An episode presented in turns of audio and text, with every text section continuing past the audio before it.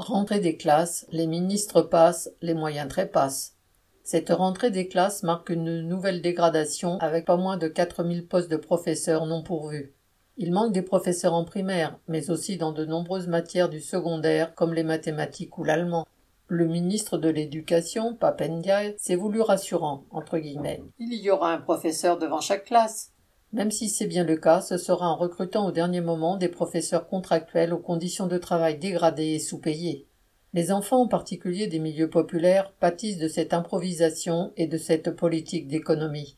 À Saint-Denis, en région parisienne, des parents dénoncent depuis des années le fait que leurs enfants perdent en moyenne un an de scolarité à cause des heures de cours non assurées, faute d'enseignants remplaçants en nombre suffisant. On retrouve ce manque de personnel à tous les niveaux, jusqu'au ramassage scolaire qui risque de ne pas être effectué dans bien des endroits faute de conducteurs. Des milliers d'enfants handicapés seront aussi privés d'école, faute d'accompagnants, avec des conséquences dramatiques pour eux et leurs familles.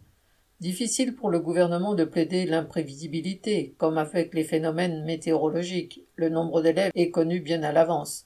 Cette société qui ne jure que par le profit est incapable d'assurer une éducation convenable à la jeunesse populaire. Jérémy Coelho.